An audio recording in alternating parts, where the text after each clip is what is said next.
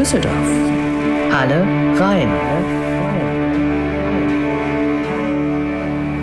Und ich versuche, die Menschen, die hier zu Gast sind, so ein bisschen in dieses gelebte Kunstleben der, der Stadt zu führen.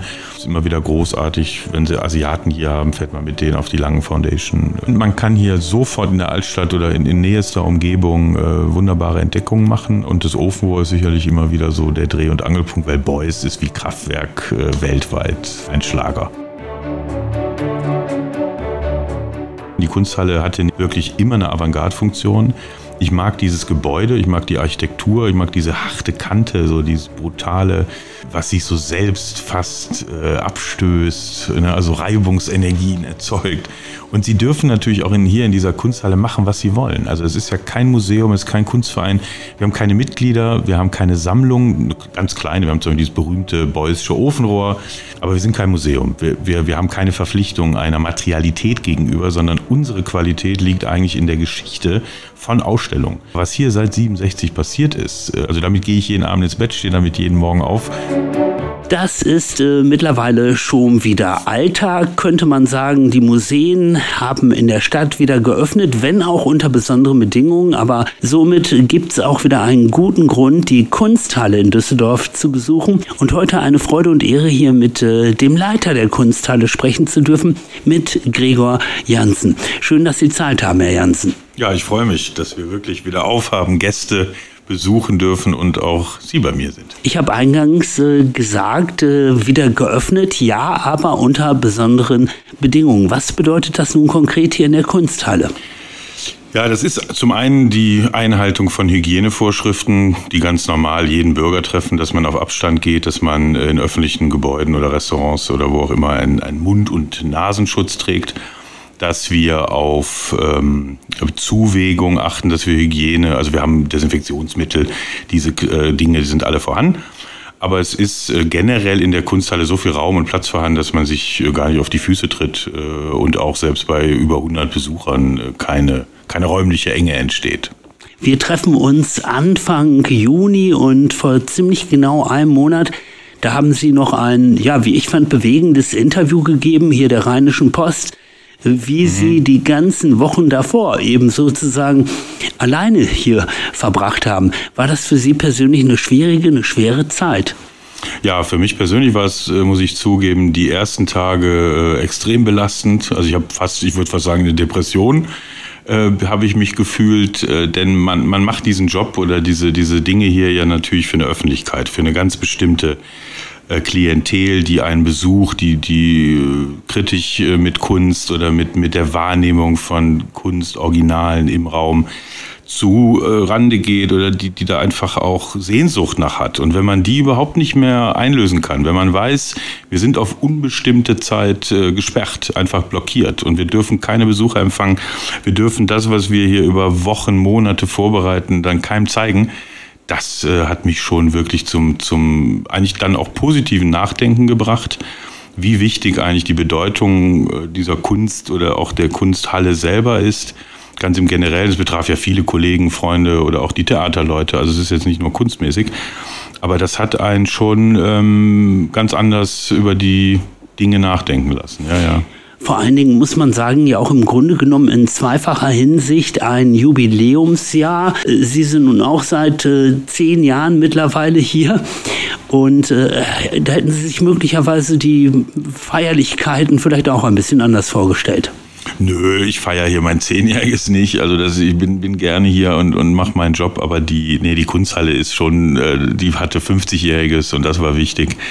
Und ja, aber es ist schon natürlich so, dass man mit der Ausstellung, die wir jetzt hier feiern, diese Foto Rhein-Ruhr, in eine äh, große Überblicksshow geraten sind. Ne, wir hatten vor die, die Szene, die ähm, seit den, eigentlich seit dem Nachkriegs- oder ganz konkret seit den 1960er Jahren hier die, die künstlerische Fotografie eigentlich mit weltweit äh, mitbestimmt hat dass wir die natürlich mit den Künstlern, vor allen Dingen mit 107 Beteiligten, feiern. Und dieser Schmerz auch, dass man eigentlich wie so ein Klassentreffen äh, dann am 20. März hier hätte, wahrscheinlich auch in einer kleinen Preview, wo die Künstler unter sich sind, dass wir das alles absagen mussten, äh, das hat, hat wirklich wehgetan. Das hat, ähm, also ich finde auch immer noch so ein, so da, da ist so ein Loch, so, so eine Lücke oder so, so ein Verlust. Man trifft sich jetzt natürlich. Gestern war beispielsweise Detlef Orlop hier, der lange in Krefeld, also 74 Semester in Krefeld gelehrt hat. Und man trifft sich dann natürlich, man tauscht sich aus, aber es hat ja was völlig anderes, ob man das in dieser kleinen Isolierung macht oder ob man das wirklich in einem großen feierlichen Rahmen macht. Und insofern äh, sind wir ganz glücklich, dass wir seit 5. Mai aufhaben, aber wir sind natürlich auch ein bisschen traurig, dass wir nicht in dem großen Rahmen feiern können. Ich habe ein bisschen das Gefühl, ist aber vielleicht auch äh, ein wenig um die Ecke gedacht, dass diese aktuelle Ausstellung ähm, Foto rein Ruhe dass die ja doch auch in einer gewissen Hinsicht äh, in so einer übergeordneten Art und Weise doch jetzt nochmal eine besondere Aufladung erfährt. Denn ich glaube, wir alle haben in den letzten Monaten gelernt, uns auch wieder mehr auf das zu besinnen, was wir vor der eigenen Haustür haben. Und dafür spricht ja auch diese Ausstellung mit den Fotos, die man dort sehen kann. Ja, das ist äh, ganz spannend, genau. So habe ich noch gar nicht nachgedacht, weil wir hatten die Ausstellung ja von einem Jahr äh, in der Überlegung dass Corona kam, konnte damals noch keiner wissen. Aber dass wir genau, dass wir eine, eine Situation untersuchen, die hier vor der Haustür ist, die wirklich Köln, äh, Düsseldorf und Essen als, als Hauptstandorte dieser Fotozenen äh, beleuchtet. Das war eben das Überraschende, das hat es noch nie gegeben. Es hat immer mal wieder punktuelle Untersuchungen der Becherschule, der Steinhardt-Schule oder auch der Kölner oder jetzt letztens noch in Leverkusen eine große tolle Ausstellung äh, mit der jüngsten Generation, die hieß ja Next Generation zur Fotozene hier am Rhein, äh, am Rhein unternommen. Aber dass man mal drei Generationen und auch drei Städte oder eine große Region in der Form zusammenbringt, äh, gab es komischerweise noch nicht. Und das war eigentlich der Auslöser, die, die, das Unternehmen anzugehen, es zu wagen, auch mit einem Gastkurator, der Ralf Görz, der sehr, sehr viel auch im NRW-Forum an Fotoexpertise mitbringt. Aber dass wir das so in, in der Form ähm, ja, riskiert haben vielleicht auch. Denn natürlich ja, hören Sie gleich von einigen, warum bin ich nicht dabei oder wieso habt ihr mich vergessen? Und ich war doch auch ganz wichtig. Also selbst bei 107 äh, sind da nicht alle Fragen äh, ausreichend beantwortet. Eigentlich ist die Ausstellung wie ein Versuch, diese Situation unter die Lupe zu nehmen, aber auch die Tür zu öffnen für neue Forschung zu dem ganzen Gebiet, weil die, die Fragestellungen gehen, glaube ich, jetzt erst wirklich los. Angenommen, wir würden uns zufällig irgendwo treffen, ich hätte keinen Schimmer von der Ausstellung. Wie würden Sie mir Lust und Laune machen, mal vorbeizukommen? Wie würden Sie jemanden, der davon keine Ahnung hat, erklären, was man im Moment hier erleben kann? Ja, das ist immer gut, denn ähm, natürlich ist das ein hochkomplexes äh, Thema, aber andererseits äh, hat sich die Situation auch durch, das, äh, durch die Veränderung im Digitalen so weit verändert, dass früher Fotografie ja immer auch für das Individuum etwas war, man, man ging raus mit einer Kamera, man hat ganz bewusst fotografiert. Heute haben sie ihr Telefon als Fotoapparat, jeder knipst drauf los, äh, postet. Ich habe das recherchiert, äh, vor fünf Jahren waren es glaube ich noch 30.000 Fotos pro Sekunde, die hochgeladen werden weltweit, also eine, eine eine inflationäre visuelle Übermacht äh, des, des Fotografischen. Und wenn Sie dann zurückgehen, dass die Fotografie eigentlich auch in der Kunst keinen Stellenwert hatte, weil sie als dokumentarisches Reproduktionsmedium galt. Sie war ja ein Abzug, war ja eine Reproduktion und das Original war eigentlich das Negativ oder ein Polaroid. Aber insofern hat die sehr, sehr hart kämpfen müssen in den 60er, 70er Jahren, um akzeptiert zu werden. Und erst Ende der 1970er Jahre fangen dann die Museen und so weiter an, ähm, das eigentlich für bildwürdig, für, für sammelwürdig auch zu erklären. Und das ist etwas, was, was wir hier in dieser Region extrem spüren, extrem nachvollziehen können an wichtigen Protagonisten, an sehr, sehr vielen Schülern, Professoren und Schülern. Und das eben auch an den Hochschulen in Essen, Düsseldorf und, und Köln extremst, würde ich sagen, professionell unternommen wurde. Und da, diese Bandbreite zeigt die Ausstellung. Also, dass wir hier auf einem Weltniveau diskutieren, wie die künstlerische Fotografie ihren Stellenwert gefunden hat und dass wir eigentlich alle damit was zu tun haben, weil wir alle Fotos lieben als äh, ja, eingefrorene Zeit. Nun ähm, haben Sie eben schon gesagt, bedauerlich, dass man das alles nicht so hat feiern und auch in Szene setzen können, wie es gedacht war. Aber im Moment, wer jetzt hier vor der Kunsthalle Langschlindert, sieht ja verlängert bis August. War es das dann oder geben Sie der Sache vielleicht unter Umständen doch noch mehr Zeit und Raum? Nee, das war's dann. Also wir können die Ausstellung glücklicherweise zwei Monate verlängern. Das ist ja immer eine Frage der Leihgeber oder auch der konservatorischen Bedingungen. Wir haben nämlich während des Shutdowns äh, haben wir komplett schwarz gemacht. Wir haben wirklich die, die sensibelsten Arbeiten sogar hinter Molton gehängt, damit sie überhaupt kein Tageslicht oder überhaupt kein Licht ab, abbekommen. Und die Verlängerung ist jetzt willkommen und, und auch wirklich, wir hoffen natürlich, dass die Lockerungen weitergehen und wir vielleicht dann zum Ende der Ausstellung noch das große Künstlerfest äh, feiern dürfen. Mal sehen, toi, toi, toi. Aber nein, wir werden dann natürlich im Programm weitermachen. Wir mussten eine Ausstellung auch verschieben, die wird dann im nächsten Jahr äh, stattfinden. Dadurch ähm, haben wir aber für eine andere wieder ein bisschen mehr Raum gewonnen und so weiter. Also das, das Leben geht dann äh, im August oder nach im September dann wieder in vielleicht gewohnter Weise weiter, hoffen wir. Sie haben uns eben schon beschrieben, wie nun schrittweise wieder geöffnet wird, wie kleinere Gruppen wieder geführt werden können durchs Museum. Aber die Kunsthalle ist ja auch nochmal ein besonderer Erlebnisort, ein sozialer Treffpunkt, auch mit dem Salon unten. Äh, wie ist denn da der Stand der Dinge? Ja, das ist leider, der Salon ist zu und die werden wahrscheinlich ja auch äh, mit die letzten sein, die wieder öffnen dürfen, weil die, die Enge des Raumes als auch die Möglichkeit, dort Veranstaltungen zu machen und natürlich auch die Clubkultur wieder zu pflegen, äh, das ist sicherlich äh, dann Ende des Jahres frühestens. Also das wird uns jedenfalls so mitgeteilt, dass man da sehr, sehr lange warten wird müssen, bis da wieder Normalität herrscht oder vielleicht bis Impfungen möglich sind. Keine Ahnung. Man muss sagen, die, die, die kommunikative Ebene fehlt leider. Wir machen das. Wir, wir betreffen natürlich äh, immer wieder Gäste, Künstler, Galeristen, Sammler, interessierte Freunde die dann fragen, könnt ihr mir ein bisschen erzählen oder also das sehr, sehr gerne. Wir bieten jetzt auch wieder Führung an, aber ja, es fehlt das normale Miteinander, auch mal das, das kennen Sie auch aus dem Alltag, wir dürfen keinen anfassen, wir dürfen noch nicht mal die Hand schütteln. Äh, das sind so, so ganz äh, eklatante Defizite, die man dann spürt, die, die natürlich das Soziale, wo auch, wo es in der Kunst in erster Linie geht, das Diskursive, das fehlt. Das fehlt eklatant. Es ist ja noch Aussicht, äh, gerade auch für Sie, dass sich das alles äh, noch ändert und dass Sie hier weiterhin noch äh, einige schöne Schrauben drehen können, denn der Vertrag geht ja noch bis äh, 24 und man muss sagen, man hat ja auch äh, den Eindruck, Sie schlagen hier in Beton Wurzeln.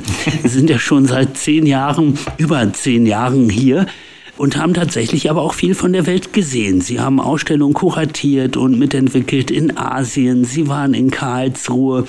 Sie sind immer mal wieder in den Vereinigten Staaten und, und, und. Ich äh, kenne wahrscheinlich nur ein paar wenige Stationen. Warum ist es Düsseldorf geworden, wo Sie sich so wohlfühlen?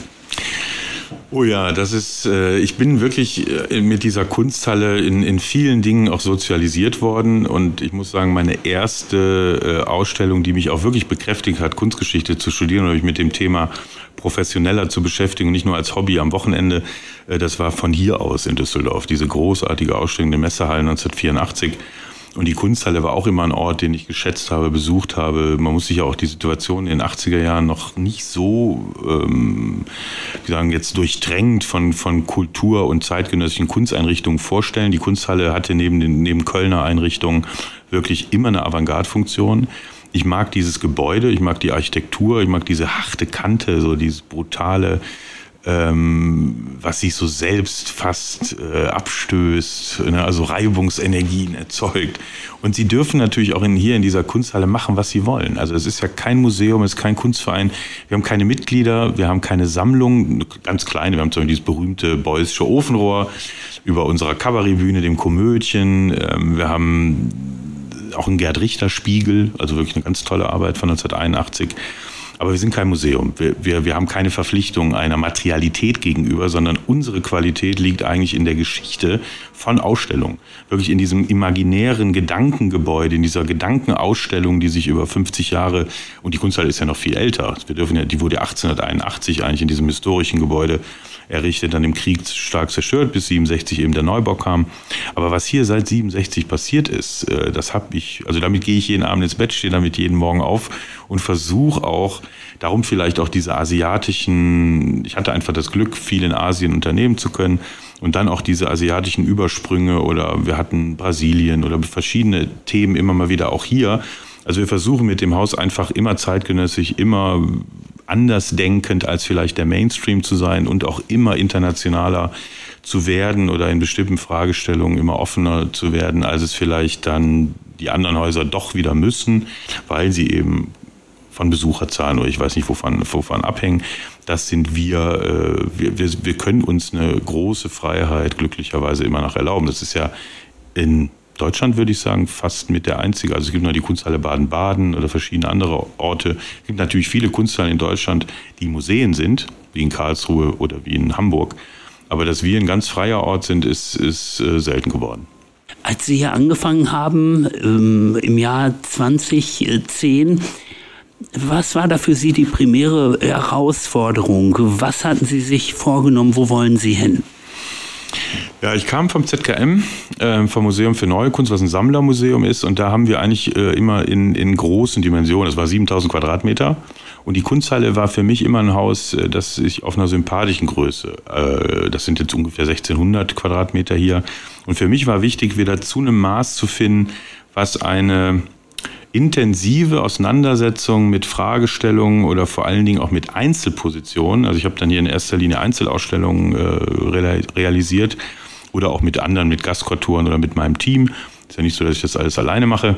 Aber insofern haben wir, haben wir immer wieder versucht, an, einem, an einer Fragestellung zur Zeit ähm, oder in der Gegenwart, die sehr der Gegenwart verordnet ist, ist ja ein Vorteil. Wir, wir sind relativ flexibel. Wir planen nicht drei Jahre im Voraus, sondern im Schnitt ein Jahr im Voraus. Das heißt, wir, wir sind immer wieder ähm, den aktuellen Trends auf der Spur, aber um nicht trendy zu sein. So kann man es vielleicht auch sagen. Ich habe das mal so formuliert, wir sind ein tendenzloses Haus. Ne, das heißt, Tendenzen ist so ein schönes Wort, äh, aber das heißt ja auch, das ist wie Fähnchen im Wind. Tendenzen können sich sehr schnell wieder ändern oder Aspekte, äh, auch so ein tolles Format, was man aus anderen Medien kennt, kann sich sehr schnell flatterhaft im Wind bewegen. Nein, das wollen wir nicht. Wir wollen tendenzlos sein, wir wollen nicht trendy sein, aber sehr, sehr äh, natürlich schon an, an aktuellen oder ich habe es mal so formuliert, wenn alle Malerei machen, machen wir keine Malerei. wenn alle soziologische Ausstellungen machen, dann machen wir gar keine. Nein, aber es ist so, es ist so der Versuch natürlich, so eine eigene Marke äh, zu etablieren. Wie gesagt, die Kunsthalle Düsseldorf ist schon eines der. Köln hat leider keine mehr. Äh, viele, viele Städte haben sich von den Kunsthallen verabschiedet, was ja auch eine Tendenz ist, dass die Museen heute das Programm der Kunsthallen machen die übernehmen die Wechselausstellungsfragen und, und eigentlich auch die, die neuralgischen Punkte vielleicht gesellschaftspolitischer Themen, die ähm, dann in meinen Augen eher vielleicht in die experimentellere Ebene der Kunstvereine und Kunsthallen gehören. Nun könnte man natürlich sagen, Sie haben es natürlich auch mit Ihrem Team geschafft, in den letzten Jahren hier gute Zahlen, Besucherzahlen vermelden zu können. Äh, auf der anderen Seite aber ohne Frage muss ja auch eine Stadt ein Forum dafür bieten, oder? Natürlich freuen einen die Besucher ähm, über alle Maßen. Ein volles Haus ist immer schöner als ein leeres Haus, aber andererseits ähm, ist ja immer erstaunlich, wenn Sie heute fragen, die Galerie Konrad Fischer, die hieß ja Ausstellung bei Konrad Fischer, die haben Handvoll Leute gesehen. Und heute beruft sich äh, eine Kunstszene, auch wir persönlich beruf, berufen uns auf diese tollen ähm, Ausstellungen bei Konrad Fischer wir, wir sagen, ja, das war doch gerade das Legendäre in dieser Zeit ähm, und sie war kein Massenphänomen. Und insofern bin ich immer skeptisch, wenn, wenn die eigenen Kollegen, Kolleginnen ähm, mit ihren tollen Besucherzahlen jonglieren. Aber natürlich freut man sich über, über auch mal eine Schlange vorm Haus äh, oder vor, vor einer Schlange an der Kasse. Ähm, nein, das ist sicherlich, äh, aber sie können nicht vom Feuilleton geliebt werden und zugleich äh, massenkompatibel oder umgekehrt sein. Das ist immer so ein bisschen das, das Thema hier. Düsseldorf.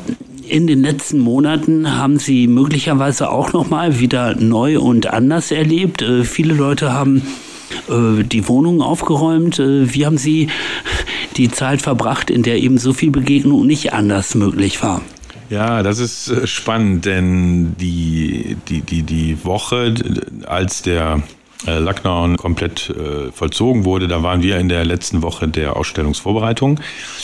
Und dann war klar, wir werden die Ausstellung sofort fotografieren, durchfotografieren, weil die Ausstellungsarchitektur ja auch eine sehr besondere ist. Unser System der Module oder dieser freien, durchsichtigen, das dialogische Sehen eigentlich anregenden Ausstellungsarchitektur mussten wir unbedingt dokumentieren und in den Katalog bringen. Das heißt, der Katalog lag eigentlich zur Eröffnung Ende März nicht vor, sondern der war eh für die Art Cologne geplant, die Ende April hätte stattfinden sollen. Und so waren wir glücklicherweise abgelenkt äh, vier Wochen lang und haben uns intensiv mit dem Katalog beschäftigt, bis der dann in Druck ging. Und der kam dann pünktlich am 5. Mai auch. Nein, aber ich hab, muss zugeben, ich habe privat auch äh, ziemlich ausgemistet und, und renoviert. Ich habe gehört, hier äh, befinden sich auch noch im Keller möglicherweise interessante Dinge, die manche jetzt nicht äh, auf dem Schirm haben. Zum Beispiel habe ich gehört von Tourplakaten oder Konzertplakaten noch von legendären Düsseldorfer Bands. Äh, können Sie uns darüber ein bisschen was erzählen? Ja, das, das, glauben viele. Das Problem ist aber, dass unser komplettes Archiv ja, ähm, als die Kunsthalle zur Disposition stand, Ende der 1990er Jahre, dass das komplette Archiv in die Stadt gewandert ist, ins Stadtarchiv. Das heißt, wir selber sitzen gar nicht mehr auf diesem Schatz im Keller, sondern müssen selber fragen und bitten, wo denn diese Dinge sind. Es gibt noch äh, eine Reihe von Plakaten, ist dann immer spannend, wenn wir, so wie jetzt beispielsweise, den berühmten Charles Wilp aus, von einer Ausstellung hier 1976 in der Kunsthalle hängen haben. Ähm, also sein eigenes Plakat hängt sozusagen in der Kunsthalle. Und die, ähm, die Sache aber gar nicht bei uns im Archiv liegt oder wir die gar nicht finden. Äh, vor allen Dingen war es eine signierte äh, Poster oder eine Plakatedition. Nein, aber insofern ähm, gibt es die bestimmt. Also Kraftwerk beispielsweise hat ja hier des Öfteren gespielt, noch in alter Besetzung, die sie heute gar nicht mehr für, für echte Kraftwerk halten, mit Querflöten und diesen ähm, Instrumenten. Aber wir haben die zum, zum Teil leider nicht. Die müssen also ins Stadtarchiv gehen. Aber nun sind wir ja schon wunderbar beim Thema Musik. Man sagt Ihnen auch nach, Sie seien ein Musikliebhaber, obwohl äh, ja eben vor allen Dingen die Malerei äh, und die Fotografie, wie wir eben schon gehört haben, die haben es Ihnen angetan. Aber hm, wie ist das mit der, mit der Musik? Ja, ich glaube, dass, dass jeder, der äh, bewusst Jugendlicher ist oder, oder pubertierend, dass der sich intensiv mit Musik beschäftigt, weil einfach die Wirkung von Musik, äh, da, da ist man ja manchmal als Kunstwissenschaftler neidisch auf Musiker und wie schnell sowas äh, in, in die gewissen Gehirnregionen geht oder einen auch erinnert über sein ganzes Leben an bestimmte Gerüche, Momente oder Situationen. Und ich war ein Dorfpunk. Äh, ich habe mich eigentlich für die Musik interessiert, die man überhaupt nicht hörte oder die auch im Radio. Ich weiß noch, es gab eine Sendung auf WDR klingende Münze. Also die lief immer nur nachts. Äh, ich habe dann oft äh, nur nächtelang am Radio gehangen oder BBC, Mel Sandhag oder solche Sachen. Die kennen, kennen vielleicht noch einige aus ihrer Jugend. Nein, und das hat einen schon stark geprägt, weil man damit raus, man kam raus. Man konnte sich einfach befreien von einem bestimmten Geruch, Stallgeruch und man, man äh, fuhr dann auch mal nach Düsseldorf oder in bestimmte Regionen, in die einschlägigen äh, Clubs. Arata beispielsweise ist für mich immer noch eine Legende. Nein, und die Musik, ich muss zugeben, ich bin ein bisschen hängen geblieben, äh, immer noch bei Gitarrenrock oder Punk. Äh, ich höre immer noch am liebsten Trios. Also Bass, Gitarre, Schlagzeug, äh, dann muss es relativ schnell und, und hart sein. Das macht mir immer noch am meisten Freude. Jazz ist aber auch dazugekommen oder elektronische Musik. Gerade hier in Düsseldorf äh, sitzt man an einer wunderbaren Quelle. Nee, Musik ist, glaube ich, für jeden Menschen eine ganz wichtige äh, Situation oder ja, ein Eindruck, ein künstlerisches Element. Diese Dorfpunk-Vergangenheit, war das in Nettetal, wo Sie auch äh, geboren sind? Ja, das war in Nettetal. Das war sehr interessant, weil man ähm, einfach, ich sage mal, man hat eine Hose gebartigt. Da war ein Bein weiß, ein Bein war lila und schon äh, sind alle ausgeflippt.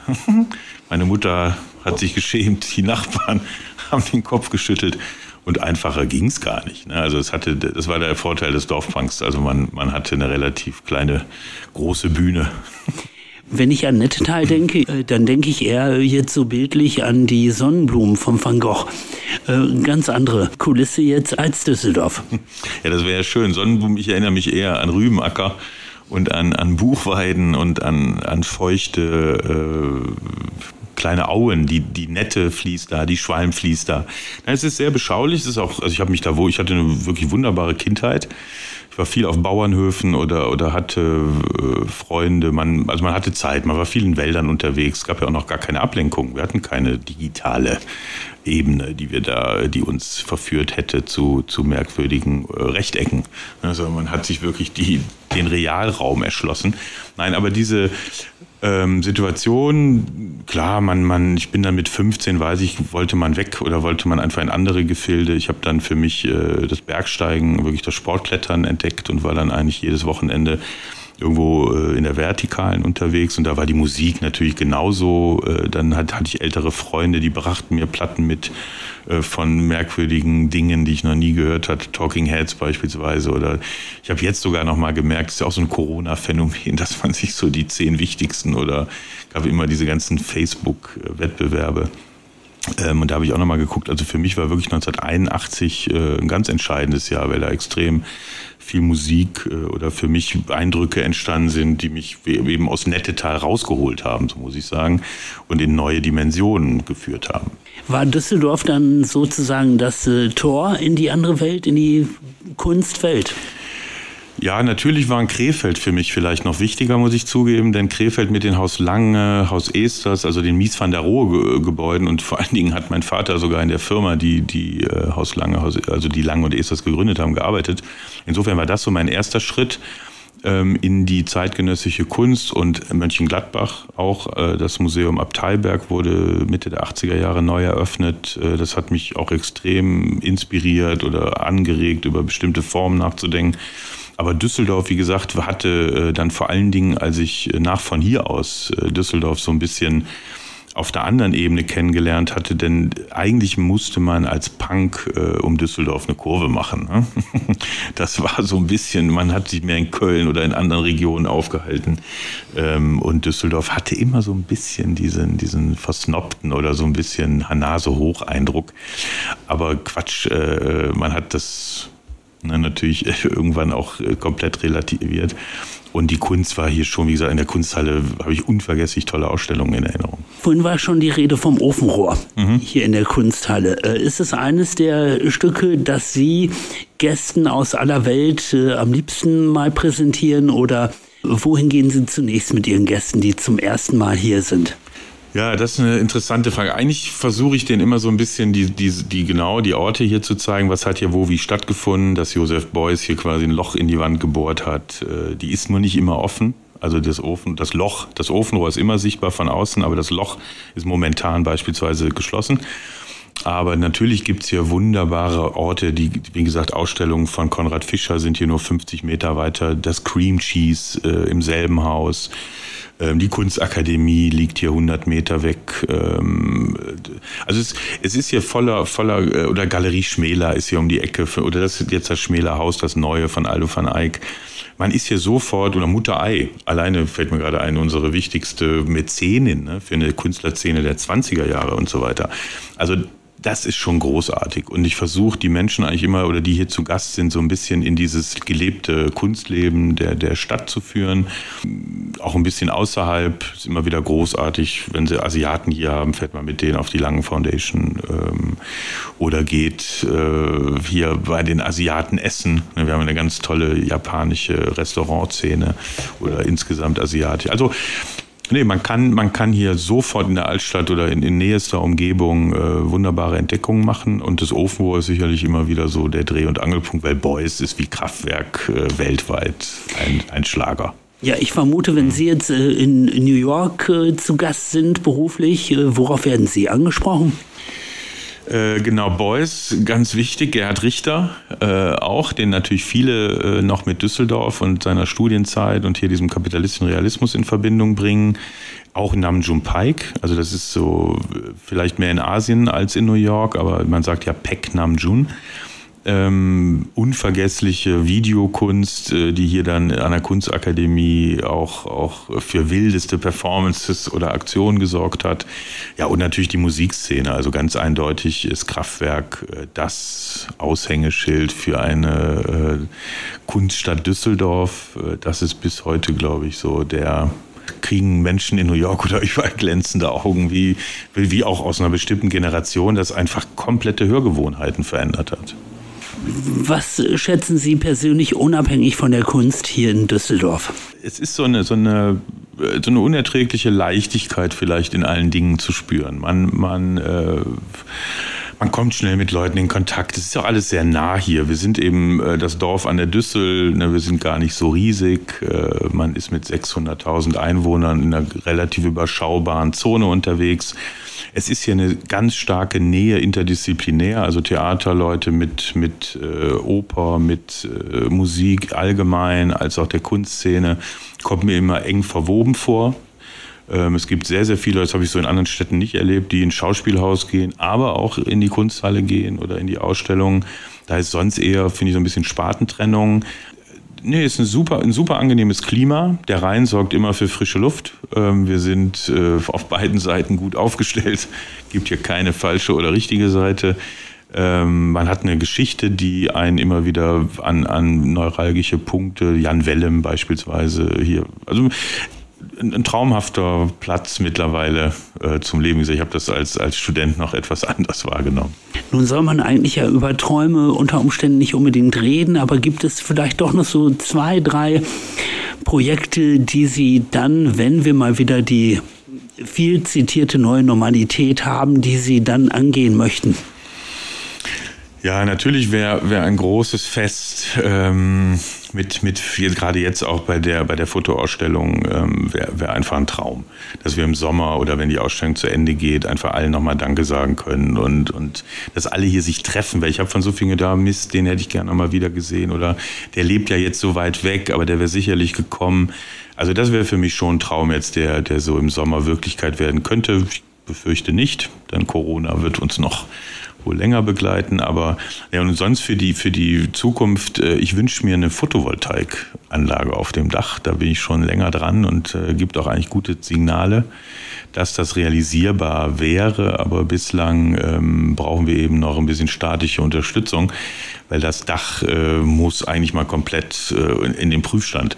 Nein, aber das wäre für mich ein Traum, bevor ich hier weggehe, äh, dass wir hier eine Photovoltaik, also auch eine kleine Autonomie im energietechnischen Bereich und den Klimawandel in, in positiver Weise mit, mit verändern. Also die Kunsthalle muss man gesehen haben. Sie haben es vorhin schon schön beschrieben. Es ist ja nun von außen zunächst mal ein Beton.